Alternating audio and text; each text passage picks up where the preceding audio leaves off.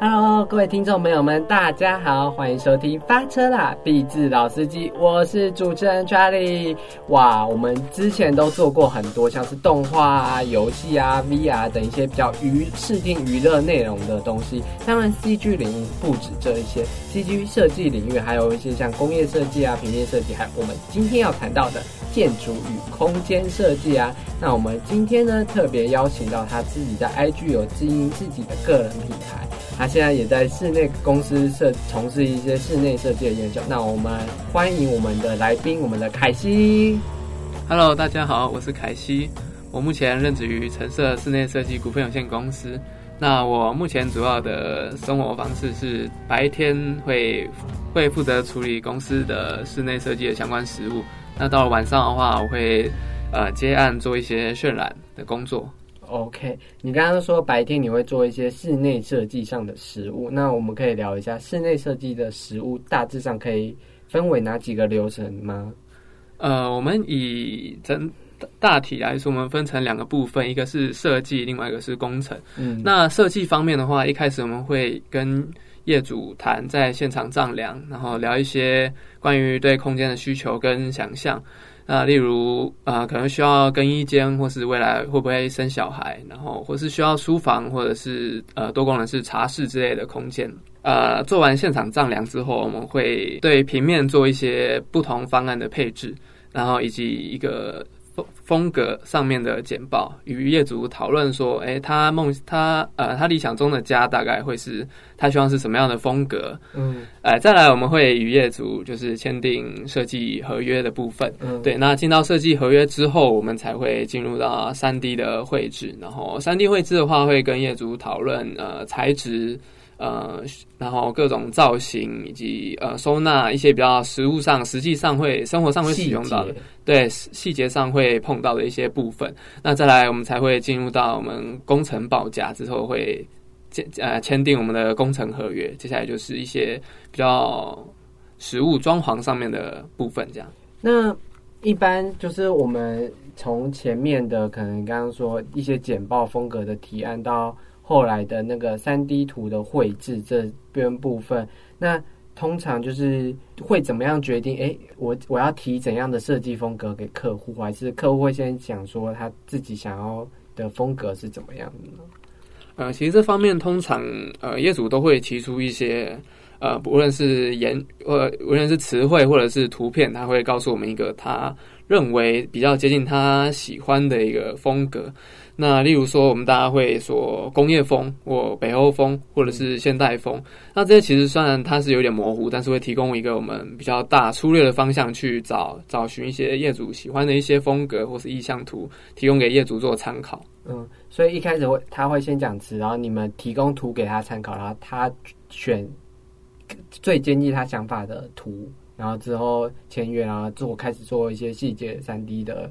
制作这样，哎，是的，没错。我们呃会呃，因为业主他们在看到图的时候，他们他们的表现其实会非常直接。他们可能喜欢，他们就说喜欢；那不喜欢的话，他们其实可以看他们表情，或者他们言语上都会有一些呃，会有一些迟疑或是犹豫。当然，每个业主的个性会不同，那他表达的方式就会不一样。但是我们通常都会看得出来。你刚刚有讲到，就是你的工作前面可能做一些简报啊，然后做一些三 D 的制图的。像是视觉可视化这样制图的功能吗？那你觉得在制图上是应该先先简单跟听众朋友讲制图大概会用到怎么样的软体？那你们在制作上的流程是什么？制图的流程是什么？呃，一开始我们在平面配置的部分的话，我们无论是室内设计或者是建筑，我们使用的都是 AutoCAD。那这方面应该是国内国外都会是一样的。然后再进入到三 D 的话，以室内设计来说的话，大部分使用的还是 SketchUp 为主。那有些比较少部分的会用三 D Max。嗯，然后在建筑方面的话，大部分使用的是 Rhino 或是 SketchUp。呃，目前知道的大概是这些。嗯，对。哦，OK。那整个设计的流程会是什么？就是在软体操作流程。设计的流程的话，我们会以前面与业主讨论过后，算比较接近定案的平面配置，嗯，然后进入到三 D 空间，我们会把这它的平面配置就是转换成立体，嗯，然后再来就是材质，会去处理材质各种界面交接，然后造型上面的问题，大概流程是这样子。OK OK，那你觉得就是在做这样视觉可视化，在实物上的困难是什么？最大的问题应该是经费上面的问题 啊。这这个的话，主要主要就是诶，空间设计跟其他就是影视类啊、游戏类最不同的地方就是。我们渲染在整个产业里面是属于比较半成品的部分，弱势。呃，讲弱势会不会太严苛？弱势，嗯。你说哪哪一个部分？就是渲染图在整个工程流程。你刚刚说半成品，我刚刚突然讲的是弱势。呃，不是，不是，大概不是这个意思。半成品的意思是，呃，室内设计最后实现的目标就是我们实际的空间，对它就是你看得到、摸得到。对，那这个这方面就是在跟影视、游戏类是不一样。影视、游戏类，我们的渲染可能就是最后的那个成品，我们看到这些画面。那室内设计的话，等于说。呃，它是属于中间跟客户沟通的一个手段，等于说我们的客户愿意在在这方面花的钱，那就会变得相当有限。那另外一方面也是，呃，台湾整体对于设计这一块，他们愿意在上面花的钱就会比较少。那在这中间，只要不是成品的相关任任何相关的产业，就是你所分到的经费就会这样会就会相比来说偏少。所以你刚刚讲，就是刚刚前面建筑有两个流程，一个是设计，一个是工程。所以业主比较多，会愿意花在工程的钱会比较多。没错。那你刚刚有说你也会接触到工程这一块，那接触工程是怎样的接触法？呃，就是从头来过，就包含我们以室内设计来说的话，从一开始的呃拆除、保护，然后到到泥作、木作。油漆、泥作、木作、油漆，对，就是所有工程想得到的都都会出现。然后还有一些比较杂的，就玻璃类或是各种不同的漆面类、皮革，呃，这些材质，呃，任何就是会在室内室内空间里面出现的材质或者是造型，我们都必须要接触。那在工程上做到哪一个那个材质，或者做到哪一种类型的东西是最哦最困难的？就是会觉得，哎，怎么？要做这个，就会觉得哎，这个好复杂，好麻烦，这样子。每一种材质交界面都会有蛮蛮多麻烦，蛮多困难出现。那我觉得这也是主要设计师最考验设计师的一个部分，就是所有的材质交界面我们要怎么去收，然后怎么样去处理，让它看起来会是好看的。对对，这主要是室内设计所要设计师所要面临的就是比较大的难题。所以重点还是在于风格跟好看度的一个平衡，对不对？最大困最大困难是这些材质平衡起来的视觉视觉。呃，这平平衡起来这这是就是在比较前面设计面的问题，然后呃，在工程面比较比较大的问题就是它比较实际，物理上可能这个材质接这个材质，那商人说说会发生什么事情，或者是它不适合碰水，这个这个是可以碰水的，那他们之间交接就是。在日常生活中，他可能就会遇到一些呃，可能会对吧，或是捧供啊什么之类这种问题啊。哦，对，OK OK，理解。那当初为什么会想要读建筑系呢？其实，其实这方面比较像是利用删去法在在做选择，就像我们以前小时候就是写呃各种考卷都会做删去法这件事情，对，就是一直把自己不喜欢的事情删掉、删掉、删掉，最后就莫名其妙，哎，发现我怎么在建筑这个行业里面？嗯，原本还想过什么，然后最后删删到建筑。呃，那时候是在考机测的时候，就是我们那个年代的机测，没关系，我也是机测，我跟你同年代，我没有，我们没。没有差距很多，好，那现在学生可能就差的比较多了。对对对，就是在考机测的那个时候，因为分数刚好卡在一个不上不下的地方。对，然后我曾经有想要上高中，但是我的成绩只能够上前段的高职。对，那我就在这所高职学校里面挑了一个比较不会觉得无聊的科系。哦，就是建室内设计科吗？还是建筑？而且我一开始是图传，就是图文传播科。哦，对，那怎么会？图文传播比较多是走传播工作啊，但是为什么会最后变？对，没错，这就是前面 前面说的这件事情，就是用删去法 删掉了平面设计啊，各种啊，因为因为主要是我我并不太会画画，手绘这方面比较弱一点，所以最后选择就是，哎，我可能不太需要这么会画图的建筑业，就是这样。建筑业比较注重比例，对不对？呃呃，建筑在绘图方面。呃，对，就是注重美感跟制图，对，但是会不会手绘其实差距也蛮大的，就是一方面也是培养你的个人的美感，跟或者是跟客户跟任何人透视的一些技巧。哎，对，或者就是这样，就是你沟通跟业跟任何人沟通你设计的一个一个手法。对，这样你不会画图的话，这样子有一些像，因为三 D 制图最后还还是会回到透视啊，一些基础的，应该像是手绘画的技巧。那你这方面不就落差很大吗？嗯，就是以二 D 来说的话，我们会是用想象然后的方式去做作画，对。但是进到我们科技的时代，我们用三 D，所以我们以绘画来说，要应该要说建模。建模完以后，你想要是用什么透视法？你想要是或者是等角透视，就想要什么样的感觉，都是都是建模以后，电脑会帮你做出来。哦，所以反反而不会这么的辛苦，是不是？对，就是比较不会吃你的绘画上面的天赋，吃你的 CPU。对，现在在吃 CPU，吃你的电脑性能啊。没错。那怎么会从建筑系嘛？对，台科建筑系嘛，嗯，走到室内设计，哎，又又是一块。对，这最近有一个蛮在建筑业，就是还蛮吵的蛮凶的一个话题，就是 薪水。对，没错，就是某位比较知名的建筑师，然后他他在一零四人力银行上面开的薪水。对，但是他又质疑了一个有三年工作经验的人开的薪水太高。对对，所以于是掀起了一个 这建筑业的波澜。对建筑业的一个很大的波澜。嗯，对，那对建筑业的低薪就是我考量会走到室内设计这个区块的很大的原因。所以室内设计薪水比建筑业高吗？其实突然变小声，其实两者是差不多的，对。但是我个人觉得，相比起影视、影像后置、游戏方面来说，呃，其实持平，对，大家都差不多，对。然后以血汗来说的话，也是影视跟游戏方面这个可能比较比较比较惨一点点。那你。简单来说啊，你刚才讲就是空气设计就比你们轻松，也没有，薪水可能会高一些些，一点点而已哦，其实不会太高。对，因为我目前为止听过的，无论是做广广告、做游戏设计的，其实薪水都偏的非常低。只要你不是做就是城市设计，跟跟软体，对对，跟 code 有关的，都你的薪水都会偏低。那哎，我有点好奇，建筑系的毕业制作是在做？什么？就你们的嗯，我们主要会呃这方面就是老师不会给我们任何的限制限制。对，没错，我们就是以结论来说，我们就是要做出一栋建筑。嗯，对。然后各种的，无论是你要做议题导向或是概念导向的，呃，老师都不太会管你。哦，所以就是你们要，所以不能做室内空间，只能做一个完整的建筑。嗯，如果以建筑系来说的话，你做的室内空间，老师就会觉得，哎，你不是建筑系吗？你为什么做了一个只做了一个室内建筑？那你要不要转系？哎，台科有室内空间系？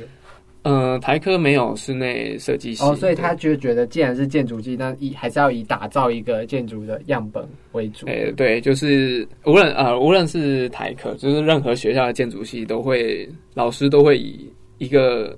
你未来要从事建筑的标准来看你，所以如果你只有做室内设计的话，他们会觉得你这样的标准是不够的。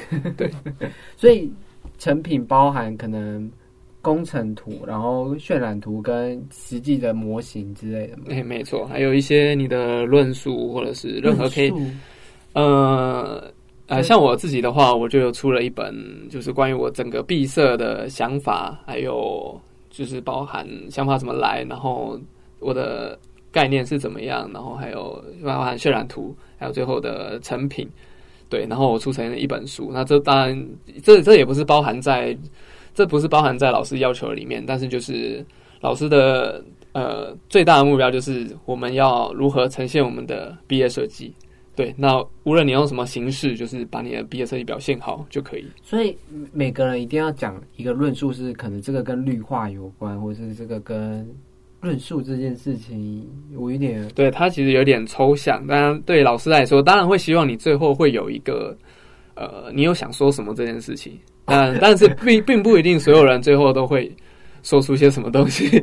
对，哦，所以所以其实也有点像什么平面设计，就是针对某一个需求，可能我们需要做一些设计上的理论的设计上的一个论点的支持，这样子。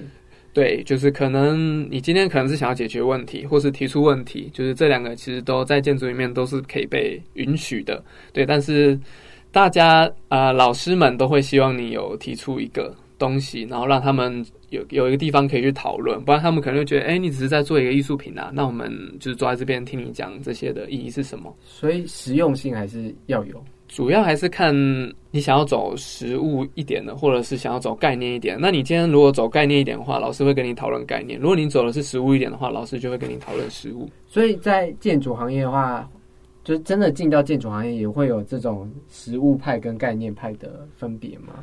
嗯，实物派的话就会是建筑师，概念派的话就会是教授。当然中间也会有综合啦，但是 呃，我觉得比较接近就是我们先做出一个好看的建筑，然后我们再想要怎么样可以把它讲的很厉害。我我我之前好像有听过，就是因为建筑像不像平面设计或动画设计，可能六个月可能就结束，或是建筑可能动辄大概七八九年这样子的东西，所以要有做到。成品像这样，室内设计可能也不会那么久啊。室内设计顶多一个专案三四个月就啊，差不多平均起来，平均起来要 run 完了。那建筑这么长，那建筑的低薪是不是也是薪水？是不是也是因为建筑的时间那么长，所以后期工程需要花费的经费就会比前期来的多？这样子？嗯，其实主要的原因还是前面说的，台湾对于设计，就是对于创作这方面的。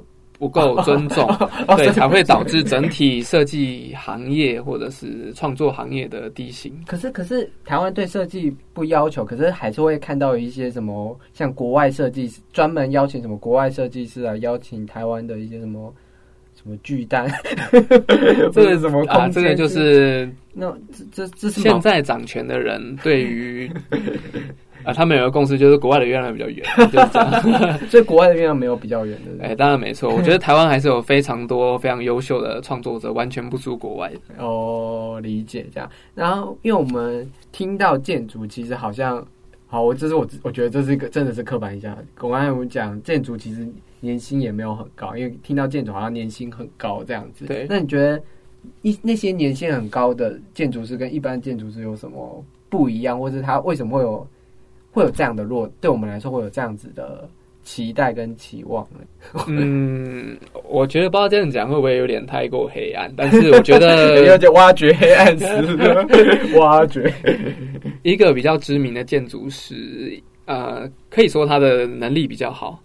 对，但是难道那些没有不不够知名的建筑师，他的能力就不好吗？对。那我其实最后导向就是运气好不好的问题，还有幸存者偏差这件事情。对，哦，理解幸存生存。对，幸存者偏差。所以这也是可能经营自己平台、自我行销，就是现在这个社群平台这些自我行销的一个关键的点，对不对？就是有自我推销，总是会比较好这样。我觉得在现在这个时代里面，如何创造个人品牌是呃最大的一个重点。就是无论你身处在任何的产业里面，就是你都要经营好你的个人品牌。因为现在呃资讯非常发达，然后网络也非常方便，所以大家都非常非常会会用社群网络去搜索他想要的资讯。那如果你在个人形象或个人品牌上面做的比较好的话呢？你就你就会脱颖而出，让大家看到你。所以，所以我其实我我要讲一下，我找到凯西这件事，就纯粹就是在 IG 打那个建筑空间渲染，就是类似那个软体，然后我就看到，哎，这个人的作品还不错，哦，等一下，哦，居然是台湾人，哎，好像年纪差不多，可以邀邀看。我就只是这样子，我就是从 IG 上挖掘的。那你怎么当初会想要经营 IG 品牌这件事？嗯，我觉得只是挑了一个就是随手可得，然后台湾也比较常见的一个社群平台去做行销。刚刚刚有提到，就是你刚刚 IG 是可能作为一个个人品牌的用处，那你有没有就是在 IG 上有说过一些，就是在 IG 上找到案子？啊，还蛮多的啊，其实会有蛮多。各式各样的询问，无论是做渲染的，或是或是拍摄平面的，或者一些形象的，其实都有。那有没有就是遇到就是 I G 询问，就是哎，不知道他到底在问啥笑？呃，其实还蛮多的啊，真的吗？就是对，呃，例如他可能开头问你嗨，然后你就不会想要再回答他了，对你就会希望说，你今天如果有什么事情的话，打完招呼以后，你可以接着说，不需要我问你说什么事。这种还蛮多的，其实真真的哦，所以就只讲一个嗨，他他他他他没有要干嘛，是不是？对，就是不太的有办法接受这种，就是。讲话非常没有效率的。那有就是真的接到的案子，有分享一个嘛？就是哎，他看到你的，就是想要来做这样子的渲染图，这样。主要是某间室内设计公司的下面的助理，因为助理通常会比较年轻，那他们呃，在他们主要负责的就是绘图，就是一些。设计师可能忙着跟业主谈案子，那这些关于绘图、制图，然后跟厂商联络，可能就会由助理去去做。对，那助理的话年纪比较轻，所以他主要都会以 IG 为主。那他可能在滑 IG 的时候刚好看到，那他刚好有这个就是渲染上面的需求，他就会联络我这样。哦，OK，所以这样算是个别的 case 的接接案，对对对，OK OK。那你可以分享一下，就是就是你工作大概三年嘛？对，三年就是你觉得就是令你最印象深刻的室内设计图的专案经验，好的坏的你都可以跟我分享一下。我大概可以分分两种，我们分一种是预算很好，跟预算不好的，然后。呃，也不会特别举说哪一个专案，但是预算不好的会有一些，会有一些共通的点，就是他们对于他们的钱非常非常的 care，就他们的每一分每一每一毛都要花在他看得到的地方。但其实，在室内设计里面，很多东西是你看不到的，包含在人力成本上面，其实人力成本占了非常多的，呃，非常非常大的一个区块。对，那这些是一般。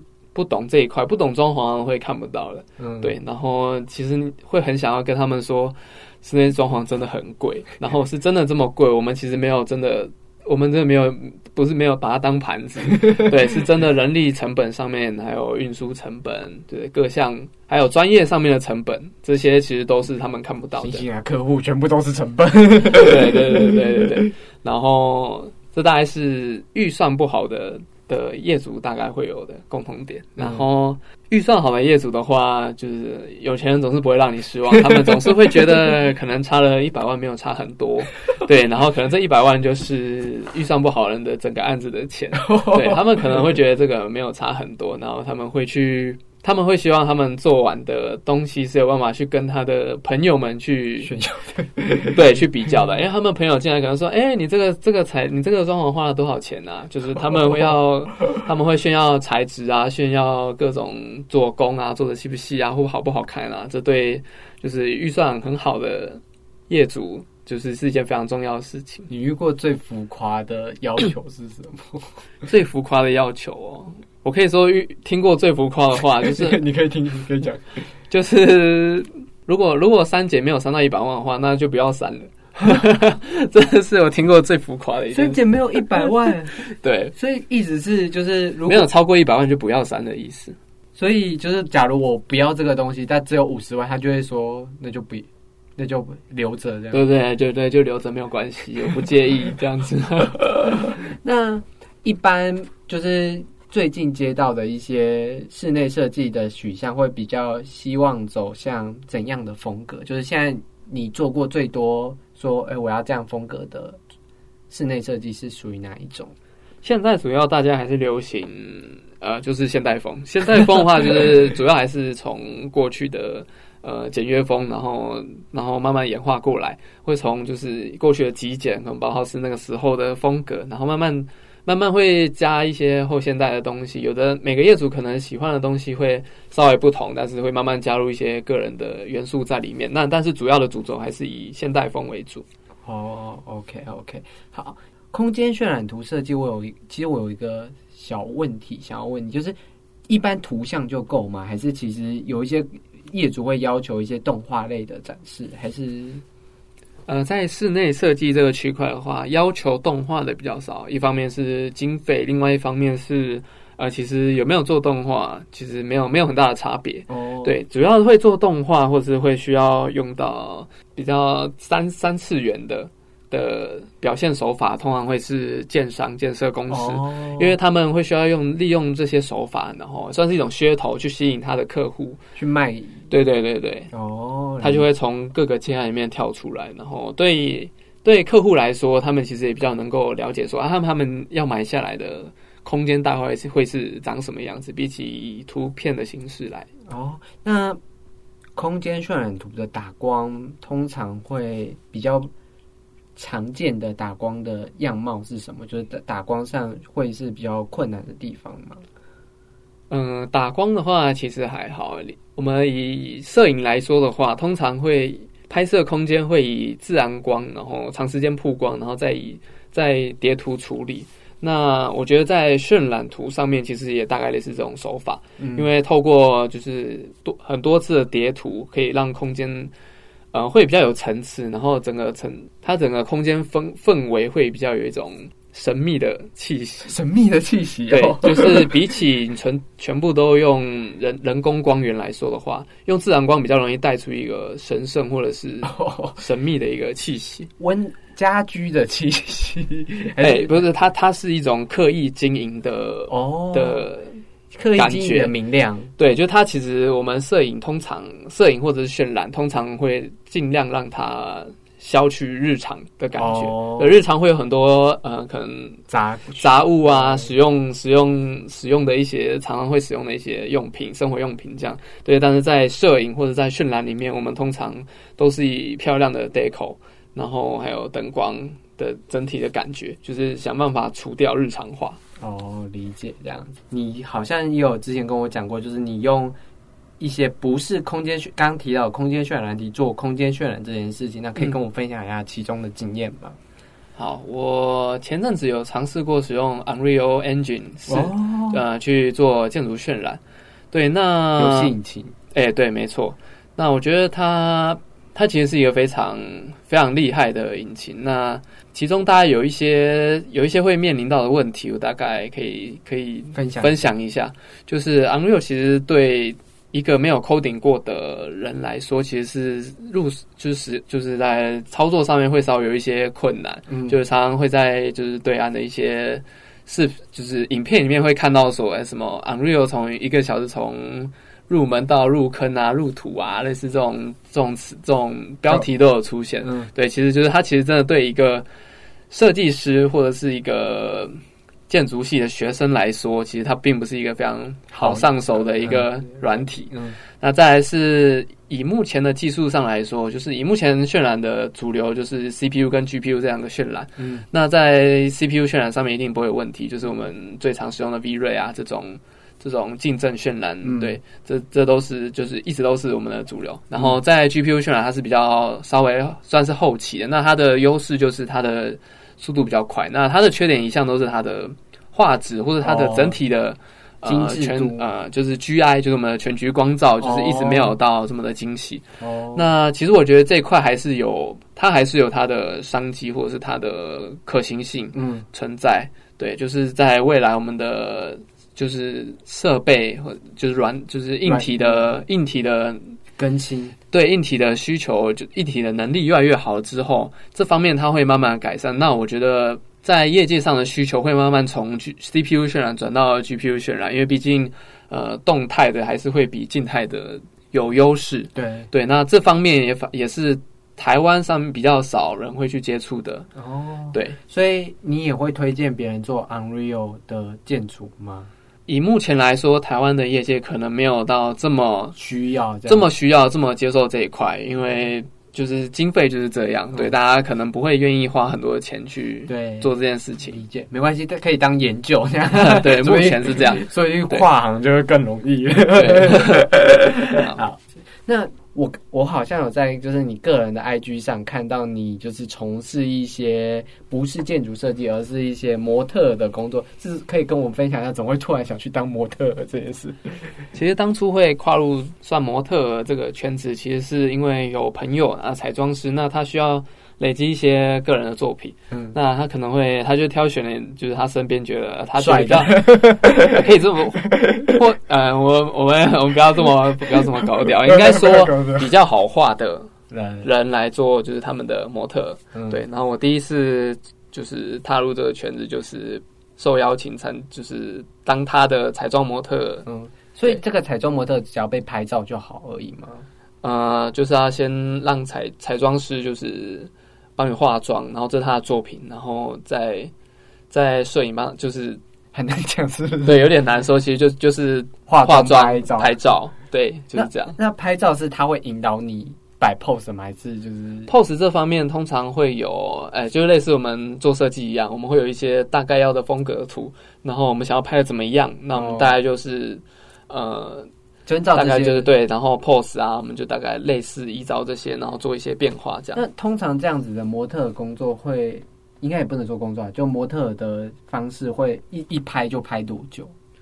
呃，通常半天或是一天以上。如果要加彩妆的话，可能时间会拉的比较长，就会到一天。因为我真的完全没有碰过模特这件事情，所以我很好奇为什么会花一天以上。因为彩妆师化妆其实通常都会蛮久的，大概大的妆是不是？嗯，就是彩彩妆师跟一般化妆师不太一样，他们非常就是会注重各种细节。那大概是画起来两三个小时，真的都会都都 对都跑不掉。他们有很多。呃，他们注重了各种的小细节。那你在定着的时候都在想什么吗？就是因为不能做别的事，不是吗？彩妆的时候其实还好，彩妆的时候可以跟跟彩妆师啊，或是摄影师聊天。哦，聊等一下，等一下拍照，或是聊其他的话。对，聊其他一些闲话家常这样。哦，所以比较不会无聊。那衣服的设计跟彩妆的有什么不一样吗？嗯，木呃，衣服的他们主要如果是以时装来说，他们。服装品牌可能比较 care 的是他们，呃，如何表现他们整个材衣服的版型，还有他们的材质好不好穿，然后呃型好不好看。那在 pose 上面的话，主要就是会比较针对衣服为主。那人的话就变成主要变成它会变成是配角。那那拍照就是你刚刚讲彩妆可能花半半天或一天嘛，然后可能彩妆就占了大概三个小时四个小时。那拍照就是另一个另一个很长，就是。因为我看就是有一些拍照，其实通常就是决定性就只需要两到四张照片，那为什么拍摄过程会整个拉那么长？因为我目前我待的不是专业的模特圈，所以我大概就只能以业余来说的话，就是我们会。因为一定不会是几张就会抓到我们想要的角度。其实就像我们平常一般人在拍照一样，我们常会拍出一些长得很丑的照片。对，那我们其实，在摄影的时候也常常就是拍人像，也会常常遇到这种状况。所以我们必须要很大量的拍摄，大量的尝试，就是各种不同的感觉，最后再从里面挑出一些觉得还不错的照片。那那那照那些光是真的会热吗？就是那个，呃，如果是棚拍的话，就比较会。哦，对，那那些光会伤害皮肤，那那那那那是会强光，因为我学摄影，强光还是会伤害到皮肤啊。如果他打过灯，对啊，对，但是我会觉得，就是反正呼吸也会死，那还不如就做一些自己喜欢的事情。啊，OK OK，那有没有就是令你印象深刻的当模特，就是帮不管是彩妆还是衣服，有没有印象深刻的一次经验？嗯，有曾经有拍过，呃，比较接近实践那个风格的，实就是他们比较是算是创作类，哦，参与实践大学的，对，就是实践大学他们类似他们服装服装展的那种，哦，对，所以他们的衣服的话就非常跳脱我们不同，就是我们看到那些衣服的形式，你是说在生台台上那种奇形怪状的对对对服装，对不对？对，有一次拍摄的那个，它有点类似。比较传统原住民服饰的那一种，嗯，对，那就是他们的布料其实并没有到非常好穿，对，然后也蛮重的，嗯，对，然后会重哦，对他他他的布料其实做蛮重，而且他就是因为他要为了那个造型，所以他做做的蛮重，然后铁器之类的有加还是就只是没有，他只是他的布料就是非常重哦，对，然后因为他要非常多的层次，所以就是它重量就是变很重，然后。因为它它的版型也不一定会就是针对。就是刚好做的这么刚好是你可以穿的，所以我们可能就在背后就是插一些别针啊什么之类的。其实其实跟渲染图很像啊，就是在你光鲜亮丽的表面背后，可能就是 藏了很多奇怪的东西在后面。对对对，所以在摆 pose 上也会卡卡的，对不对？对，然后也是要稍微藏一下，要注意一下，就是有没有什么东西露出来的。哦，那只有拍照吗？因为是是是实践的，我记得都会。安排走秀不是吗？因为我那一次的经验，主要他们他那个好像是在职专班，所以他们好像不用就是做到一个展，对他们就是要有只要有作品，然后你有请 model 来拍摄就可以了。所以你可以说你是平面 model，哎，也可以这么说呀。好，好像不想这样讲这样子。哎，我真的是太太好奇了，就是如果模模特这样子的一个。拍摄作业耗掉你一天的时间，那你为什么还会想要参与这样子的东西？嗯，我觉得很多事情是这样，就是你今天不知道这两件事情有什么关系，只是因为你现在还不知道。对，所以我觉得，呃，我今天做渲染，然后另外一方面我也会接模特这件事情。虽然现在我可能不知道他们这两件事情有什么关系，嗯，但是可能在某一天我会知道说他们其实是有。相相，他们其实是有一些共通点，或是会让两边都会更更往更好的方向去发展，有点类似跷跷板一样，就是呃一边把一边拉高，另外一边再把另外一边往上拉。哦，所以简单来说，还是就是多多多方领域的尝试。对，我觉得。在现在这个环境，我们我们可能经历台没有经历到台湾那个起飞的年代，所以 对，所以钱并不是我们这一代就是 就就就，并不是我们这一代就是活着的目的。那我觉得如何让自己活得开心、活得充实，才是对我们来说最大的一个课题。对我刚刚。我觉得你很适合当 model。第二个原因是你手势很多，听众可能没有看到我在讲话的时候那个手势，还是会有一些习惯，习惯就是 model 的习惯。没有啊，我们跟客户讨论，或者是哦还是在大学的时候讲讲，就是平图的时候，这些都是需要的。哦，那因为你已经工作三年，你可以建议一些，如果是想要进入室内设计产业的新鲜人，要怎样准备履历作品集，还是要准备哪一些重点吗？你只要表现出你的肝很新鲜，其实有肝就吸了。对对，但是大部分还是会就是看一下你的作品集。那作品集就是呃，就是呈现你最好一面就好了。其实外面的设计公司对对这方面其实并没有到特别的要求。对，但是你要表现出你对这行业是有热忱的，这其实也蛮重要。好。就是因为你在空间渲染图图这个产业已经大概三年了嘛，那你有什么建议想要给就是想要做渲染图这样工作的新鲜人的一个小建议呢？我觉得应该要思考的是，渲染在整个室内设计或者是建筑里面所扮演的角色，它出来的东西毕竟是整整体产业的中间，它不是一个成品。那要思考的是。客户今天拿到这张渲染图，除了它是一张精美的渲染图之外，还能提供给客户什么样的附加价值？嗯，我觉得这是一个未来要做渲染的人必须要思考的问题。我最后一题就是想问你，就是我们不考虑钱、土地的因素，如果你想要打造你梦想中的住宅设计，你会想要做怎样的设计？这样子？呃，我个人应该是比较喜欢。过去那种极简主义，就是我觉得念建筑会有一个习惯，就是会希望所有东西都有它存在的必要。对，所以那些装潢其实，各方面来说对我来说都不是那么的必要。所以以从一切从简、减法生活。哦，对，就是过于的装是巴洛克那种装对，全部拆掉，全部拆掉。理解这样子，OK 啊，感谢我们的凯西跟我们分享一些室内设计产业跟一些可能读建筑系。会遇到的一些情况跟一些问题。那接下来呢，是我们发车的老司机的新单元啦，叫做“老司机随堂设业”。那我们要考考我们的凯西，就是一些建空间设计跟建筑相关知识。主持人会出五道题目，然后来宾只要答对一半的题目，就可以获得精美小礼物。那我们但其实我已经脱节很久了，没关系，没关系，这只是一个有趣的小单。那我们马上进入我们的老司机随堂测验。好，来，欢迎来到我们的老司机随堂测验，你准备好了吗？还没，来不及啊！反反反正答错也没有惩罚。好，OK，我我应该出得了门吧？好，小心哦。本答本来惩罚是想要弹额头啊，但我们上一集试过之后，发现弹额头根本听不到，我这听众也听不到。那我们就那我那我们就干脆不要惩罚好了，只要有奖励就好了。好 OK OK，我们总共有五题哦。好，那我们直接开始第一题哦。以居家改造设计为主题的 YouTuber Lofi House 在 YouTube 累积几十万粉丝，但从四月底开始爆发超级风波之后，就引起很多人对于设室内设计跟这种居家风格改造的一些讨论。那什么是抄袭？这样，请问该 YouTuber 最先是在被哪个网站爆料的？A Facebook B PTT C D Car D YouTube，请作答。是不是很发现我？我居然问的是这种问题，很劲爆哎！哇，C 迪卡为什么？呃，我记得好像是因为通常会关注那关注他们的。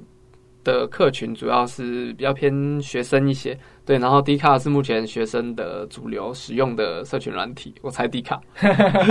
答对了，答案就是低卡，就是他们是在被低卡网友爆发，有些因为他们称为即兴创作的片段，被那个网友说是跟知名的 Pinterest 作品一模一样，甚至在网络上贩售，那在网络上就引起一片骂声。那你对 Rofi 号这个号？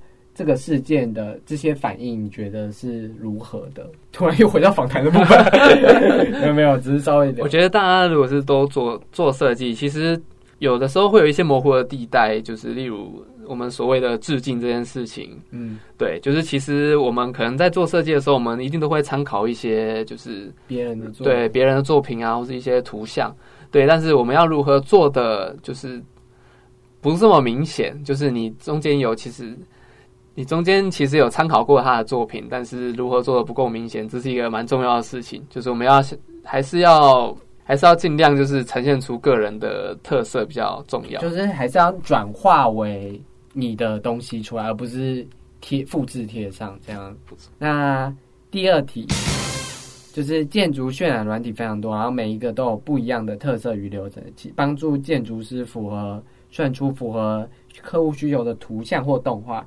请问下列哪个不太常用在建筑或空间渲染图或者是动画上？A. Lumion，B. Blender，C. V-Ray，D. Cartoon Animator。D D 我完全没有听过。然后这题其实根本是送分答案，就是 D，它是二 D 作画做动画专用的。那 Lumion 你有用过吗？呃，Lumion 有用过啊，其实，在学生时代还蛮常使用，因为我觉得它的它的优势是我们可以在很短时间就出出就是品质非常高的渲染图或者是动画。对，其实它就它非常方便。对，但因为平面设计其实刚才也讲的只需要图，所以就比较会比较少用到 Lumion。对你 Lumion 还比较用在工程上会比较多，因为比较复杂内容的嗯建筑这样的。Blender 有用过吗？Blender 我目前了解，大部分都还是用在影视或者是广告类比较居多。对它好像用在建筑上面比较偏少一点。就是 Blender 是因为是开源软体，三 D 跟二 D 都有，所以因为是开源免费的，就吸引了很多人。然后因为开源免费，社群力强大，所以很多人都会做一些外挂出来，就会很多很多。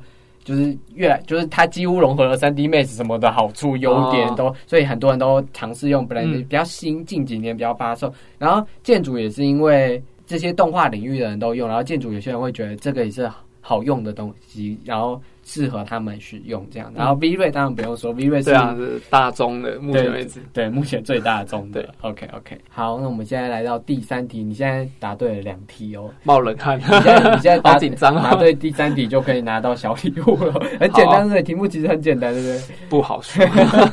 好。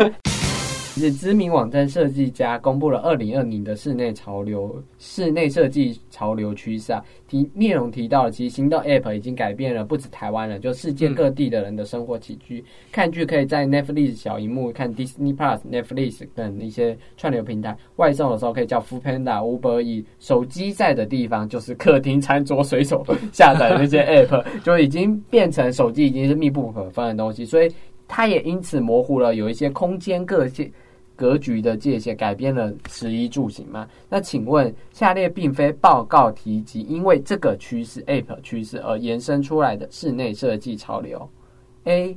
无餐桌生活；B. 双主体生活；C. 仪式感生活；D. 科技性生活。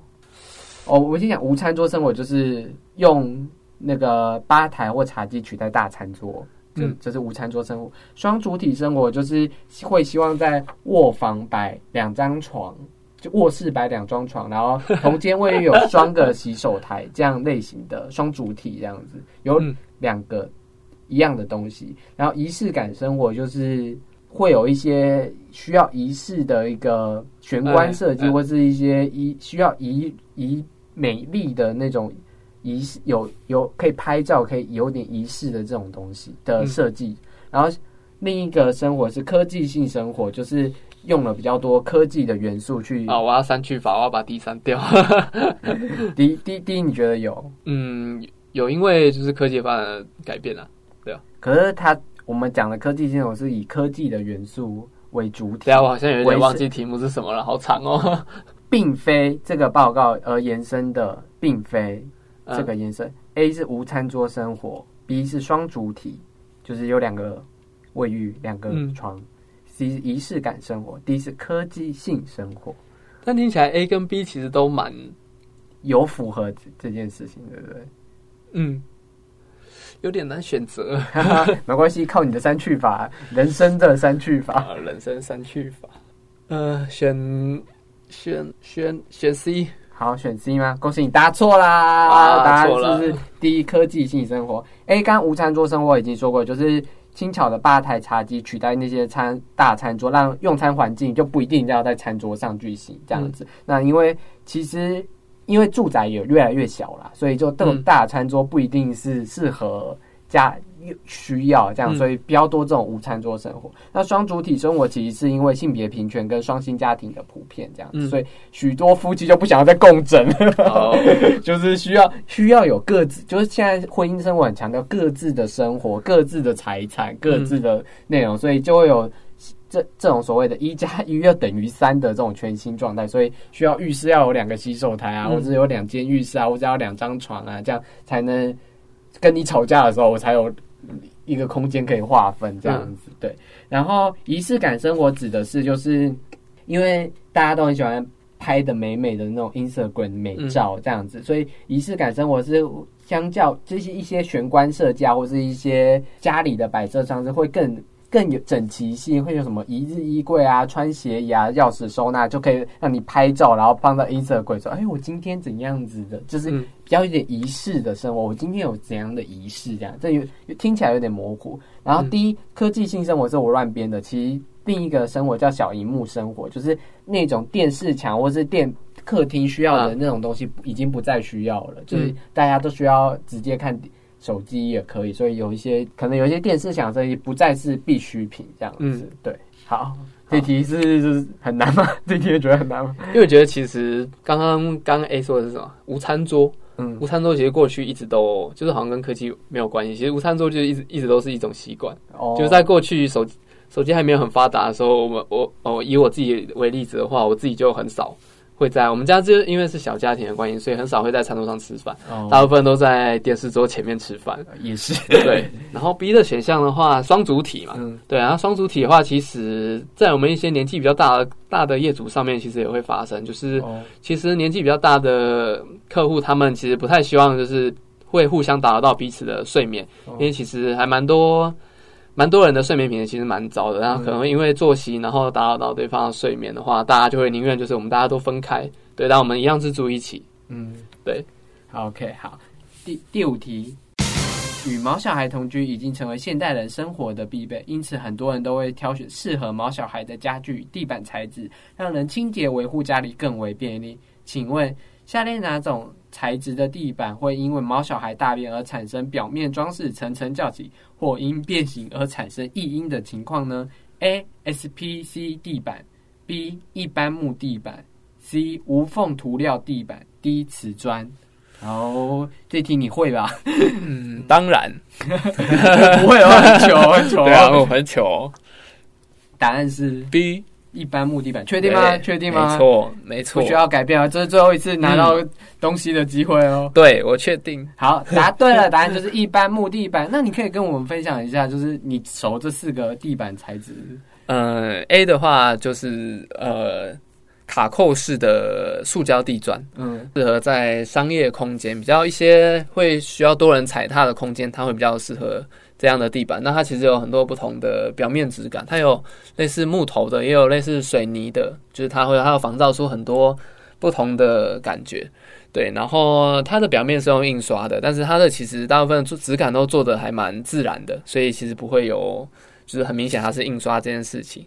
然后涂料无缝涂料地板呃，无缝涂料地板的话，其实住家跟商业空间都还蛮常使用的，但是它的单价会稍微高一些些。那常见的就是一些盘多膜或是一些优的钢丝这种类似水泥粉光质感的地板，也是比较推荐毛小孩。诶，它的维护上面可能会没有卡扣式地砖这么这么这么好维护，对，但是它的质感也是很好的。那瓷砖嘞？瓷砖的话不用说，当然是我们现在装潢里面的材料的大宗，对，顶级 也不会到顶级，其实便宜的也有便宜的，但到很贵的也其实也有很贵的。对，那它的保养上面其实一定是不会有问题的，对，但是在工程上面它会牵牵扯，就是它它会比较需要就是泥做进场，啊，泥做进场的话，就是在价位上面人工上面也会比较复杂一点点。OK OK，那恭喜我们的凯西挑战成功，好谢谢，没有没有丢脸。哦，还好啊。超他在前面的时候超级担心，这这这个测验会不会丢丢他的脸，而且前面还两战两败这样子。好，那恭喜你获得我们的就是我们上上一期的杂志斜杠进行式，好谢谢。那你有什么要宣传的吗？还有宣传机会。哦，大家快追踪我的 IG 啊！拜托，他的他的 IG 就是 Casey 嘛，对，Casey，然后两个底线还三个，然后二一三，Casey 是 K K A S E Y，然后两个底线，然后对。二一三，没关系，我也会把链接放在下面。好，刚就是要逼你把把看你能不能把你的账号讲出来，都快忘记了，有没 有经营哦？啊，那也感谢我们的 k a s e y 上我们的节目，然后接受这次的访谈，这样子。那记得到 k a s e y 下面链接，我会给 k a s e y 的那个 IG 链接，大家也记得去点击他们按赞，然后看他的一些图片，这样还有一些帅帅的照片。我我我跟你讲，在他开始听不到。人家帅帅的照片，去点进去看就知道，他 真的是很适合当模特。过奖过奖，我我现在从眼神开始觉得，嗯，真适合当模特。那也记得到我们 E C G 的那个 I G，然后跟我们分享你喜不喜欢这一次的小测验，还有这一次的访谈哦。那我们这里是发车啦，毕志老司机，我们下次见，拜拜。